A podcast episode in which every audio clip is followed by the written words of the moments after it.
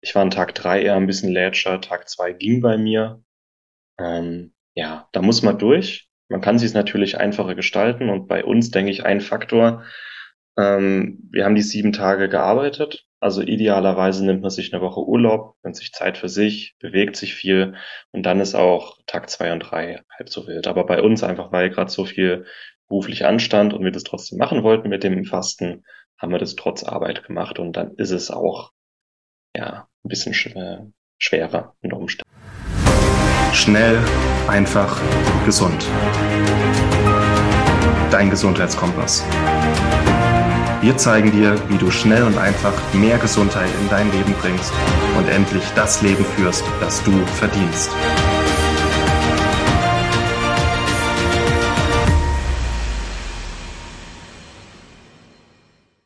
Hallo und herzlich willkommen zu einer neuen Folge des Schnell einfach gesund Podcasts. Heute habe ich die große Freude, mit meinem Mann Martin zu reden. Guten Tag. Schön, dass es heute mal wieder klappt bei uns beiden. Wir hatten ja vor kurzem unseren Kaffeeklatsch. Jetzt ist es eher eine abendliche Teestunde. Und das Thema wird sicher viele unserer Hörer und Hörerinnen sehr interessieren. Und zwar wollen wir heute ein bisschen über das Thema Heilfasten reden. Da möchte ich gerne vorab noch eine richtig schöne Ankündigung machen.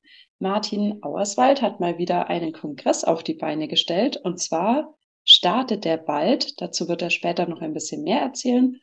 Und zwar wird es rund um, um das Thema Heilfasten gehen. Mhm. Der Kongress startet am 24. Februar das erste Mal. Wird zehn Tage gehen und mein Ziel war, das Thema Heilfasten mal zu entstauben, entmystifizieren und ein bisschen ins 21. Jahrhundert zu bringen und zu zeigen, wie Heilfasten so als Tool für die Gesundheit, für die Entgiftung und als Reset für den ganzen Körper hergenommen werden kann. Und in dem Zuge haben Maxi und ich was gemacht, was vor ein paar Monaten noch undenkbar gewesen wäre. Aber wir haben es einfach mal gemacht. Was haben wir gemacht? Und zwar haben wir jetzt Mitte Januar zusammen eine Woche einträchtig nichts gegessen, also eine Woche zusammen Heilfasten durchgeführt. Und wer vor allem mich schon ein bisschen länger kennt, wird sich jetzt wundern, weil wie Martin gerade so schön gesagt hat, vor ein paar Monaten wäre das noch undenkbar gewesen. Früher hätten mich keine zehn Pferde freiwillig dazu gebracht, mal eine Woche nichts zu essen. Aber auch im Zuge unserer NLP-Fortbildungen der letzten Wochen und Monate ist meine Komfortzone deutlich größer geworden. Und in diesem Zusammenhang ist auch in mir so eine Neugier auf die Erfahrung Heilfasten hochgekommen. Und ähm, ja, eines vielleicht gleich vorab ich glaube, für jeden, der das gerne mal daheim durchführen möchte, ich hatte ja ähm, das große Privileg, dass Martin praktisch wie eine Art ähm, Fastenleiter für mich sein konnte und da auch ganz viele Tipps und Tricks hatte, die das Fasten und vor allem auch den Einstieg ins Fasten erleichtern.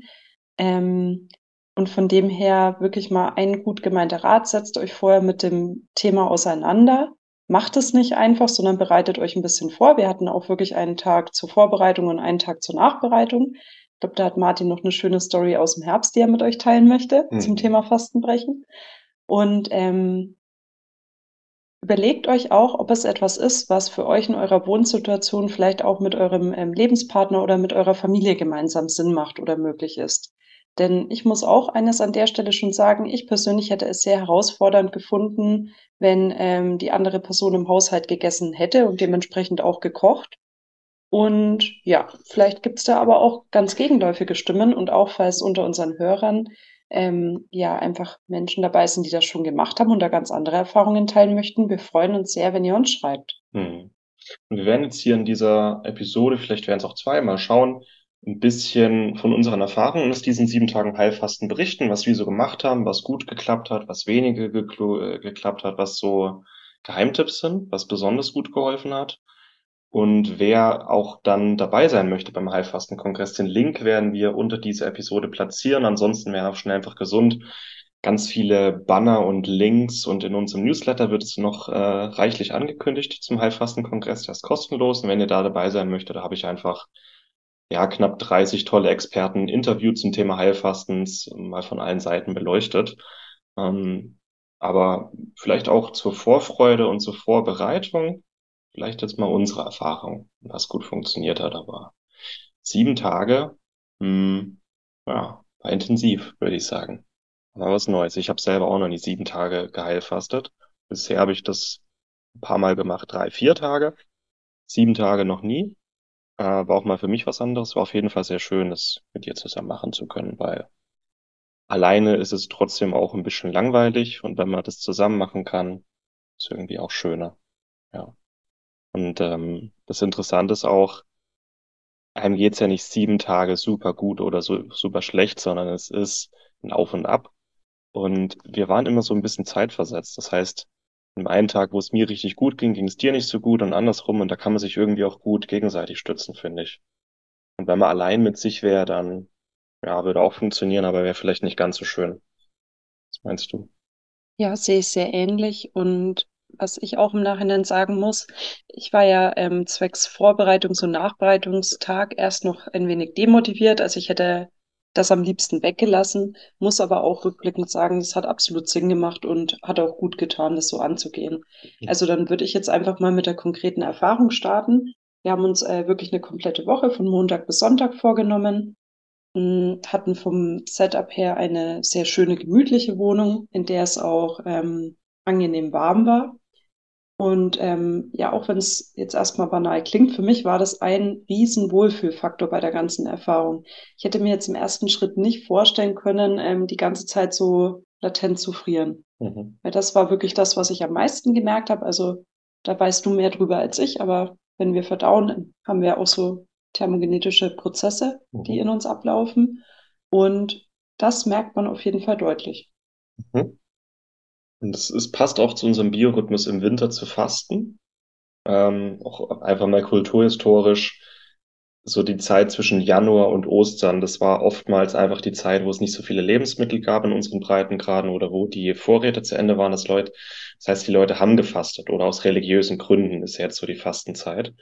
Und deswegen, es passt einfach besser in den Winter aber halt auch nur, wenn man es sich mal gemütlich machen kann. Also wenn man nicht den ganzen Tag nur friert, sondern auch mal die Möglichkeit, ein Feuer, äh, Möglichkeit hat, ein Feuer zu machen, hat auch den Hintergrund, dass das Infrarotlicht aus dem Feuer einfach sehr, sehr wohlig warm ist und zusätzlich die Entgiftung unterstützen kann. Ähm, was Maxi auch meint, wir waren zum Beispiel im Herbst zwei Monate auf Madeira in einer auch einer sehr schönen Wohnung, aber die irgendwie latent kalt war. Und da waren wir uns einig, so hier hätten wir nicht fasten können, weil da gab es einfach, also wer schon mal in Portugal oder so Spanien war, da gibt es einfach keine guten Heizungen und die Wohnung war auch immer so ein bisschen kalt. Und wenn du da frier, ähm, fastest, wenn du fastest, ist die Schilddrüse auch nicht ganz so aktiv, wie wenn du isst. Das heißt, du hast, du hast nicht so die Wärmeproduktion und du isst auch nichts und hast vielleicht auch nicht so den Bewegungsdrang wie sonst. Und wenn das alles zusammenkommt, dann kann die Woche echt ungemütlich werden beim Fasten. Das ist der Punkt. Ja, so haben wir jetzt auch schon einen Erfolgsfaktor ganz nebenbei identifiziert, nämlich ähm, Wärme und Wohlfühl-Setup. Mhm. Und ähm, was dann eigentlich der zweite ganz naheliegende Erfolgsfaktor war, Kühlschrank leer machen. Also wir haben dann ähm, schon in der Woche davor angefangen, nach und nach unsere Vorräte aufzuzerren, einfach beim Kochen zu verwenden und hatten uns, wenn ich mich recht erinnere, vorgenommen, am Tag vorher nur noch Obst und Gemüse zu essen. Es hat dann aber nicht ganz geklappt, weil wir noch ein paar ähm, ja, frische Bio-Eier im Kühlschrank hatten. Und die wollten wir natürlich dann auch nicht kaputt gehen lassen. Sprich, wir hatten dann, wenn ich mich recht erinnere, am Vorbereitungstag noch Ei zum Frühstück. Mhm. Und danach haben wir es aber eigentlich hingekriegt mit ähm, noch einer Gemüsesuppe, wenn ich mich recht erinnere, und einfach ja ein bisschen Obst. Obst, ja. Also auch so als Hintergrund, ähm, die Faustregel ist, dass man so ein Drittel der Länge, die man fastet, jeweils zur Vor- und Nachbereitung hernehmen sollte. Also wir wollten sieben Tage fasten, haben wir gesagt, so grob zwei Tage Vor- Nachbereitung. Wir haben halt jeweils einen Tag Vor- Nachbereitung gemacht, haben es ein bisschen abgekürzt. Hintergrund, dass man an diesem Tag nicht mehr so viel Eiweiß zu sich nimmt, vor allem tierisches Eiweiß, einfach weil es so drei Tage braucht, um komplett verdaut zu werden. Und der Hintergrund zur Vor- und Nachbereitung ist es, den Verdauungstrakt vor- und nachzubereiten, damit er schneller entleert wird und die Fastenprozesse auch schneller starten können. Und deswegen so ein, zwei Tage Basenfasten, Obst, Gemüse, vielleicht ein bisschen Reis. Das ist eigentlich so der Goldweg. Und dann merkt man auch, dass der Übergang ein bisschen schöner ist von Normalessen zu Nichtsessen. Dieser Übergang macht es einfach angenehm. Also wenn ich normal noch einen Schnitzel esse und am nächsten Tag schon das Fasten anfange, das ist ein anderes Körperbewusstsein und ein anderes Gefühl. Ja. Ja, dann lass uns jetzt gerne mal gedanklich in den ersten Tag reingehen. Also der fing aus meiner Sicht erstmal ganz unspektakulär an. Ich habe früh noch ähm, ja, ein bisschen Fitness gemacht, mit dem, dass wir auch im Alltag zumeist Intervallfasten machen. Also sprich ähm, erst mittags entweder frühstücken oder was anderes essen und dann abends nochmal eine Mahlzeit haben war das erstmal, sage ich mal, Business as usual. Mhm. Und irgendwann ab Nachmittag wurde, glaube ich, unseren beiden Körpern so langsam klar, dass da nichts kommt wie gewohnt. ja. Und ähm, ja, auch bei einem täglichen Spaziergang fand ich es auf jeden Fall auch interessant zu sehen, dass Hungergefühl ja nichts Starres ist. Also klar, dann kam auch an Tag eins schon das erste Mal das Hungergefühl. Dann ähm, hat man sich anderweitig beschäftigt, entweder mit Arbeit oder dann durch den Spaziergang, dann war das wieder weg, dann kam es wieder. Und ich glaube, ähm, insgesamt kann ich für mich sagen, Tag eins war noch relativ entspannt, auch wenn der Hunger natürlich kam. Weißt ja. du noch, wie es aus deiner Sicht war? Ja, Tag eins ist meistens entspannt. Ähm, was wir gemacht haben, also wir haben diverse Entgiftungs- und Stoffwechsel, Nahrungsergänzungen auch die Woche genutzt. Das war kein reines Wasserfasten. Am Tag eins haben wir beide, glaube ich, noch die Ketone genommen, ne? Oh ja, stimmt, ja. Exogene Ketone hat den Hintergrund, ähm, im Fasten kommen wir in den Fastenstoffwechsel, die Ketose. Und wenn man quasi, also es gibt endogene Ketone, die der Körper selber herstellt, um quasi das Gehirn zu versorgen mit Energie. Weil das Gehirn braucht eigentlich Zucker, aber im Fastenstoffwechsel bildet die Leber dann die Ketone für die, fürs Gehirn. Man kann Ketone mittlerweile zur Nahrungsergänzung auch, auch aufnehmen ähm, womit der Körper schneller in den Fastenstoffwechsel kommt. Und die sind halt auch sehr energetisierend und hungerlindernd. Und vor allem an Tag eins haben wir beide die genommen, du dann ab Tag zwei nicht mehr, glaube ich. Mhm. Und die haben auch sehr geholfen, aber insgesamt Tag eins geht. An Tag eins geht der Körper auch oft noch an seine Kohlenhydratreserven. An Tag eins nimmt man in der Regel auch abführende Sachen ein, wie bei uns Sauerkrautsaft. Da hat man da noch nicht so den Hunger. Also das geht noch. Und was ich dich jetzt noch fragen wollte, wir hatten ja auch ähm, damals darüber geredet, dass wir eben ähm, nicht Glaubersalz oder ähnliches nehmen wollen, was ja viele Leute im Zusammenhang mit dem Abführen oder Ausleiten beim Fasten kennen. Hm. Kannst du an der Stelle nochmal kurz sagen, warum du es äh, gerne durch Sauerkrautsaft und ich glaube erhöht dosiertes Magnesium lösen wolltest? Ja, es gibt verschiedene Abführmittel, einfach damit der Magen-Darm-Trakt leergeräumt wird, damit die Entgiftungsprozesse schneller ins Rollen kommen. Und Glaubersalz ist, glaube ich, ein Sulfat. Es schmeckt absolut grässlich. Also man bekommt es kaum runter. Viele müssen sich dann auch übergeben. Und man kann sanft abführen, man kann aber auch explosionsartig abführen. Letzteres ist nicht so geil für uns, ist nicht so gut für die Darmflora. Die will man ja auch nicht komplett ausradieren. Und dieses sanfte Abführen, man merkt halt, man muss aufs Klo und dann kommt's raus. Und dieses Explosionsartige bei Glaubersalz, ähm, ja, du fühlst dich halt auch so latent unruhig, weil du denkst, es könnte jederzeit eine Fontäne sich ankündigen. Okay, dann bin ich jetzt erstmal ja. sehr, sehr froh, dass uns das erspart geblieben ist. Jetzt ja. verstehe ich auch mal, warum kein Glaubersalz, weil also auch jetzt ähm, durch das Teilen der Erfahrungen im Nachgang mit Freunden und Bekannten war das eine Frage, die mir in der Tat sehr häufig gestellt wurde. Mhm. Ja. Ist ein Klassiker, aber es geht auch, es geht auch sanft. Also Sauerkrautsaft ist was sehr sanftes, einfach wegen der Milchsäure ist es leicht abführend. Ein bisschen mehr Magnesium als normalerweise ist auch ein gutes Abführmittel. Andere machen Vitamin C hochdosiert. Leinsamen, Flohsamen sind auch ein bisschen abführend. Mhm. Ähm, ich bin auch ein Fan von Rizinusöl zum Abführen, allerdings nur in Kapselform. Rizinusöl flüssig ist auch so, dass man sich gerade übergeben könnte. In Kapselform äh, hatten wir das einfach nicht da. Also ich habe auch mal geguckt, das gibt's bei DM, das haben wir einfach nicht bekommen.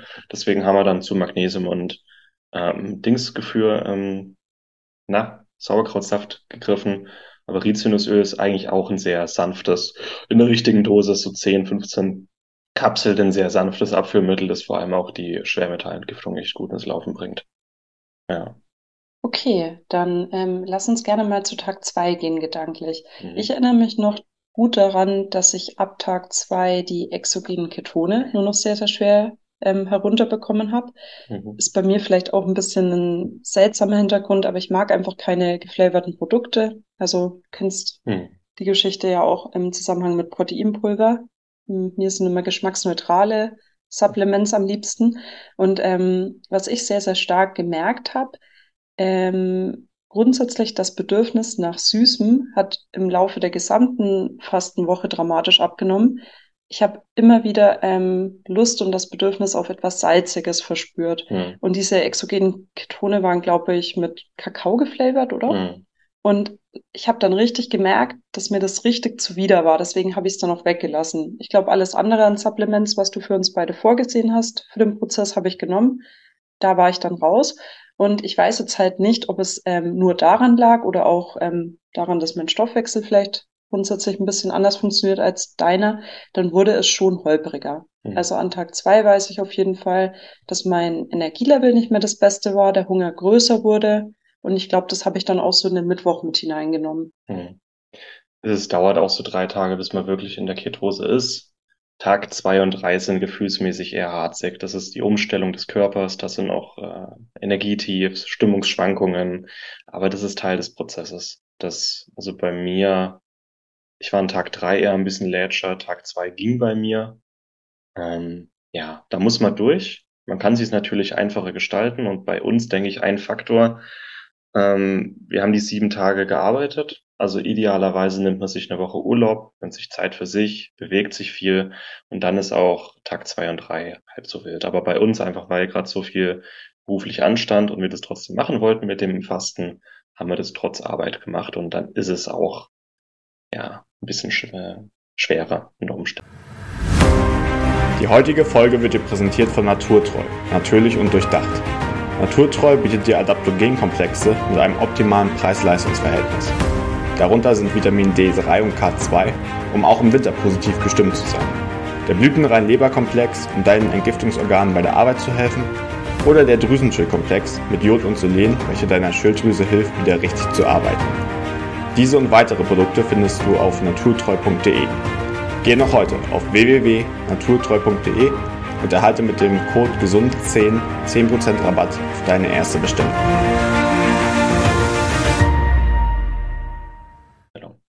Ich muss aber auch sagen, dass ich das Arbeiten während der Fastenwoche als positiv empfunden habe. Ich glaube, mir wäre sonst ähm, der Hunger vielleicht noch bewusster gewesen oder sogar etwas langweilig geworden. Hm, wie eine Ablenkung. Mhm. Aber ich meine, gut, beim Fasten geht's ja auch drum, so zur Ruhe zu kommen, nach innen zu schauen. Ja, ich finde, ein Stück weit haben wir das ja trotzdem gemacht, indem wir ähm, unsere vorherigen Essenspausen und natürlich auch die ganze Zeit, die zur Essenszubereitung normalerweise ähm, Hm. ja einfach gebraucht wird, wirklich ähm, dafür genutzt haben, mal in Ruhe einen Tee miteinander zu trinken, entweder ein bisschen zu reden, zu lesen.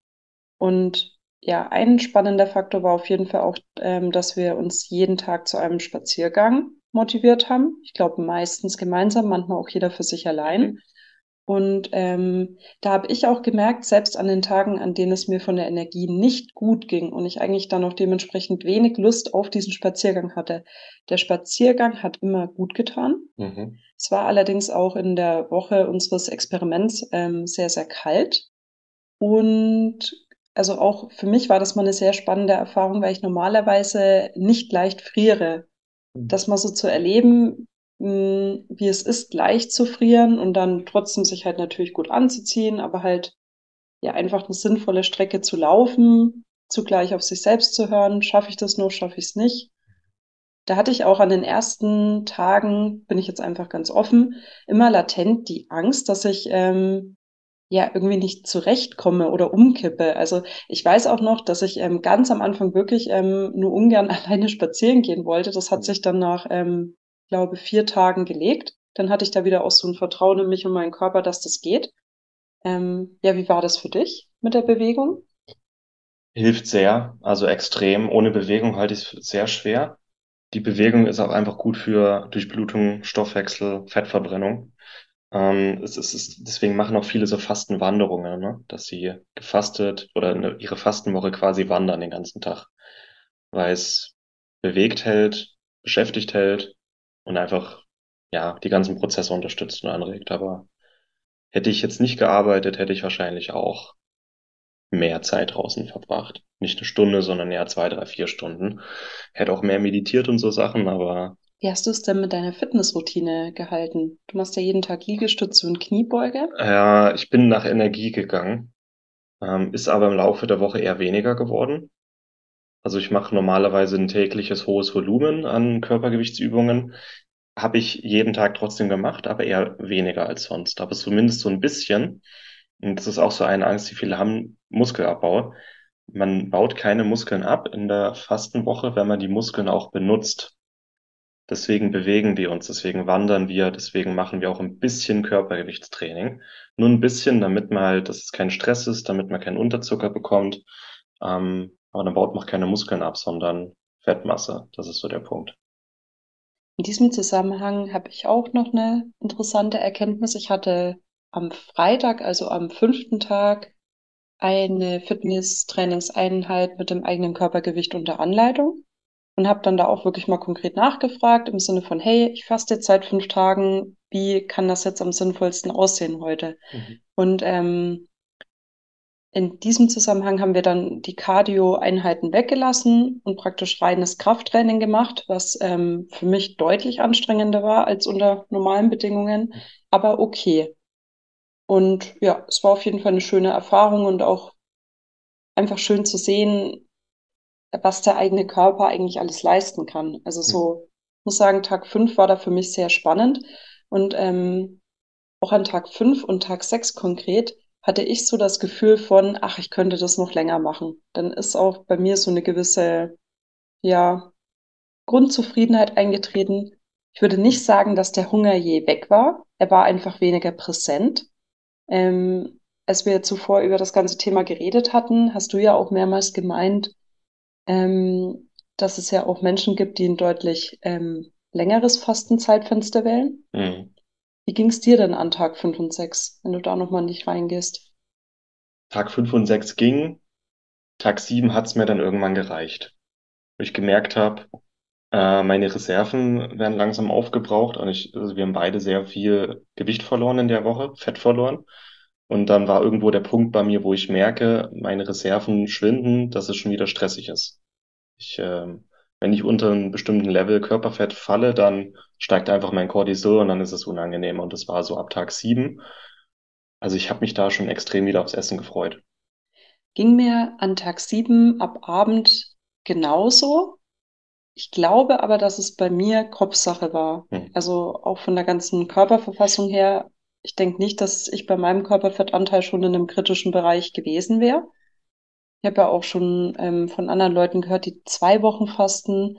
Und es gibt ja dieses Parkinson'sche Gesetz. Das heißt, du nimmst dir so viel Raum oder Zeit, wie du zur Verfügung hast. Mhm. Deswegen frage ich mich auch, ob das dann an Tag sieben bei mir deswegen so gekippt ist, weil ich ja auch wusste, ab Montag geht's wieder mhm.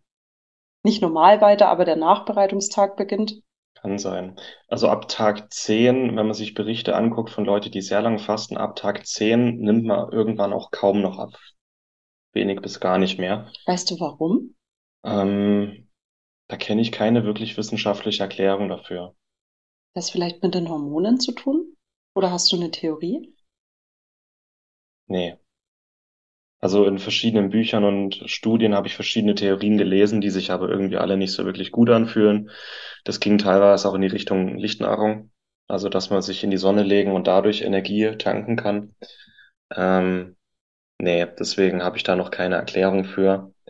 Ähm, würde es eher auf die Hormone zurückführen, dass einfach der Grundumsatz immer weiter sinkt. War jetzt für uns auch nicht. Ich, ich frage mich auch, wenn man wirklich auch nicht arbeitet, ob es dann wirklich nochmal ganz anders ist und sich mehr bewegt. Oder auch bei mir, äh, wir haben die Woche zum Beispiel Kaffee getrunken, oder zumindest ich. Und ja, auch ein bisschen viel, weil es auch den Hunger ein bisschen unterdrückt. Ich habe jetzt die letzten Wochen den Kaffeekonsum schon sehr, sehr, sehr stark zurückgeschraubt. Ähm, aber gerade auch während des Fastens kann man sagen, dass Kaffee vielleicht auch so ein kleiner Stressreiz ist. Mhm. Auch wenn er gut für Stoffwechsel und Entgiftung ist, ist er halt vor allem fürs zentrale Nervensystem schon so ein leichter Stressreiz, der beim Fasten vielleicht eher nicht so gut ist. Ja. An den Kaffee hatte ich jetzt gar nicht mehr gedacht. Du hast aber recht. Meines Wissens hast du die komplette Fastenwoche wenn auch nur in sehr, sehr geringen Mengen Kaffee getrunken. Was für mich sehr untypisch ist, ich trinke normal auch jeden Tag meine ein bis zwei Tassen Kaffee. Und ich hatte wirklich ab Tag zwei oder drei gar keine Lust mehr auf Kaffee. Also mich hat's richtig, ähm, ich will jetzt nicht sagen, es hat mich geekelt vor Kaffee, aber es war wirklich von meinem Körper aus so ein ganz klares Nein, will ich nicht, brauche ich nicht. Hm. Was aber mein persönliches Highlight in den kritischsten Stunden war, wenn ich das jetzt mal so sagen darf, ähm, äh, war die Gemüsebrühe. Mhm. Also wir haben ja, wie gesagt, eine Woche lang nichts gegessen, nur Tee, du ein bisschen Kaffee und beide natürlich Wasser getrunken. Und was ich ja vorhin schon angesprochen habe, war, dass bei mir wirklich so ein ausgeprägtes Bedürfnis nach Salz da war. Und ja, ich weiß jetzt nicht mehr genau, wie oft wir das gemacht haben, aber wenn es gefühlt gar nicht mehr ging, haben wir uns einfach ein Schälchen Gemüsebrühe gemacht. Also klare Gemüsebrühe. Am Anfang so einmal am Tag und die letzten Tage so Mittag und Abend jeweils ein Schälchen. Ich glaube auch am mhm. vorletzten und letzten Tag haben wir das gemacht, ja. Gemüsebrühe und ab Tag fünf haben wir dann richtig ein Upgrade erlebt. Da habe ich dann noch so ein bisschen Tomatenmark immer in die Gemüsebrühe rein. Oh ja, da erinnere ja, ich mich dran. Gefahren und auch unglaublich, wie intensiv die einfachsten ähm, ja, Geschmackskomponenten auf einmal schmecken, mhm. nur wenn man ein paar Tage nichts gegessen hat. Ja. Das war für mich auf jeden Fall ein sehr spannender Aspekt. Ja. Die, die Brühe bringt dann auch einfach wieder Wärme ins System, bringt ein bisschen Salz ins System, man schmeckt irgendwas. Ne? Ich habe dann trotzdem äh, immer ein bisschen Omega-3 noch mit rein, das hast du nicht gemacht, aber so Kaffee, Tee oder generell Tee und heiße Brühen, wenn man Winter fastet, helfen extrem. Möchtest du an dieser Stelle nochmal kurz zusammenfassen, was wir wann supplementiert haben? Das mit den exogenen Ketonen zu Beginn hattest du ja, ja erklärt, aber was haben wir außerdem genommen? Ja, ähm, es gibt verschiedene Ansätze für Nahrungsergänzungen. Bei uns war wirklich der äh, Fokus auf Stoffwechsel und auch Abnehmen aus diversen Gründen. Man kann auch optimieren hinsichtlich hormonelle Regeneration, Richtung ähm, auch Entgiftung selber. Aber wir haben wirklich ein bisschen Entgiftung, aber hauptsächlich Stoffwechsel macht, einfach damit es läuft und damit wir uns gut fühlen. Und der, der Gewichtsverlust war ein ganz netter Nebeneffekt.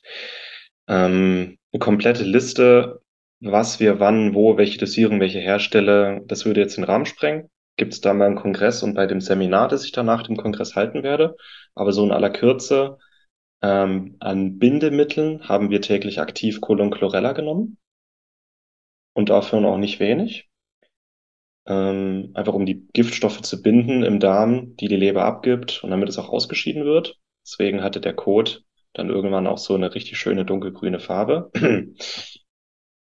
ähm, wir haben sehr viele Heilpilzextrakte genommen. Also ich habe mir immer mal so einen Chaga-Tee gemacht, aber wir hatten schon in der Woche ähm, Reishi Cordyceps, einfach für die Entspannung, für die Hormone, für die Entgiftung, Löwenmähne für den Darm und Eichhase für die Lymphe und die Schwermetallentgiftung. Also davon haben wir jeden Tag jeweils ein bis zwei Gramm genommen. Das waren auch sehr viele Kapseln für dich. So, ich habe kein Problem mit vielen Kapseln. Bei Maxi ist es ein bisschen was anderes. Hast dich aber gut durchgekämpft, muss ich sagen. Ansonsten ähm, nichts, was Zink enthält, weil Zink den Magen reizt, wenn man nüchtern ist und vor allem, wenn man fastet. Da wäre uns speiübel geworden. Wir haben dann Magnesium trotzdem jeden Tag genommen und ein bisschen Kelbextrakt für Jod. Ähm, MSM, auch für die Entgiftung und für die Gelenke. Carnitin und Taurin für die Fettverbrennung. Und ja, ich habe ein bisschen mein Omega-3 trotzdem die Woche genommen. Ja. Also es waren so unsere Sachen wirklich Schwerpunkt Stoffwechsel und dass es uns einfach gut geht. Und ich weiß noch, dass wir, ähm, also hat jetzt nichts mit Nahrungsergänzung zu tun, aber dass wir notfallmäßig ein bisschen Karottensaft im Kühlschrank hatten, falls es hungertechnisch gar nicht mehr gegangen wäre. Ja, oder Honig. So, ne? Ah ja, das, war auch noch ein Tipp. Genau. Aber also wirklich, wenn man Tag drei überstanden hat, dann, dann ist es okay. Dann hat man auch keinen Unterzucker. Tag zwei und drei ist wirklich für viele erstmal die Umstellung. Da kommen vielleicht auch Ängste, Unsicherheit, aber irgendwann kommt der Punkt, wo man merkt, hey, mein Körper kann das. Dem vertraue ich jetzt einfach mal. Ich vertraue der Sache. Und auch bei, bei uns, ich habe dir gesagt, Maxi, am Tag, ab Tag vier wird's einfacher. Und es hat dir vielleicht auch geholfen, einfach Tag zwei und drei immer mal durchzuhalten, wenn es harzig wurde. Ja, kann ich so bestätigen. Ich würde aber gern noch ähm, zwei Sachen ergänzen, die ich gerne vorher gewusst hätte und ja, vielleicht einfach an der Stelle teilen möchte. Und zwar zum einen Thema Entgiftung.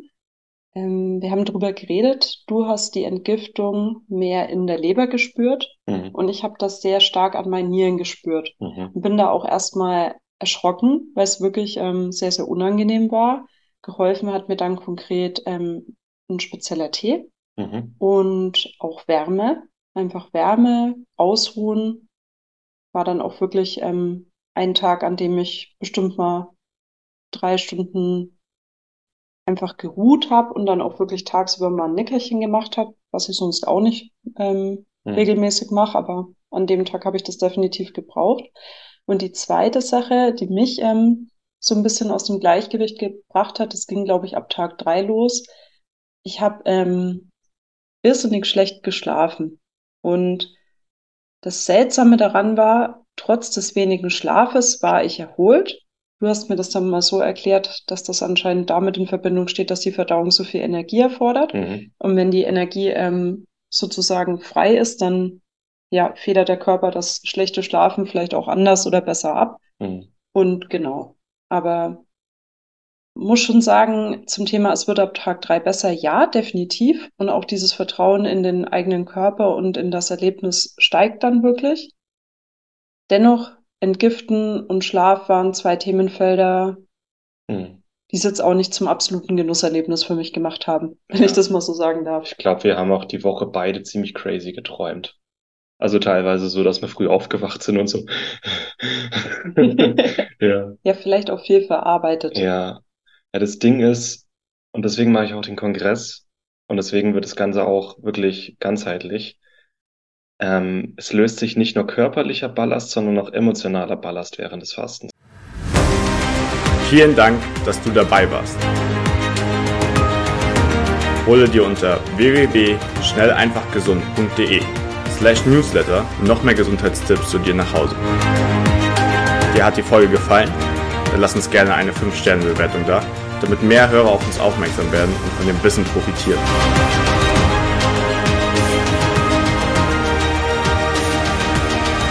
Wir wünschen dir eine gesunde Woche.